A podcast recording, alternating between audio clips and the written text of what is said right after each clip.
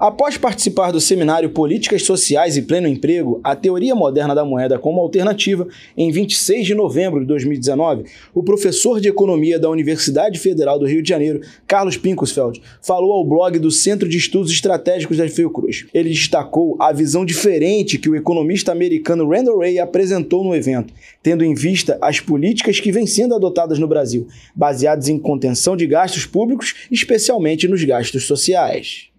Eu acho que esse evento que a gente teve aqui hoje, é, com a apresentação da teoria moderna monetária, é, foi de enorme importância para tentar, é, digamos, apresentar uma versão diferente do, das políticas que vêm sendo adotadas no Brasil, baseadas em, em falsos conceitos, como, por exemplo, é, o dinheiro acabou, ou então é, o Estado está quebrado, e, obviamente, que essas, essas, essas falsas afirmativas elas acabam sendo uma, uma, uma falsa também é, base teórica para políticas é, é, de, de, contração de, de, gasto público e especificamente de contração de gastos sociais, que há várias medidas, essas mais recentes propostas pelo, pelo governo são exatamente de redução de gastos sociais, que por acaso são os mais importantes também dentro do orçamento. Então eu acho que o professor Ray mostrou claramente que não há uma restrição ao gasto do governo, o governo não quebra na sua própria moeda, é claro, que é uma restrição física em qualquer economia.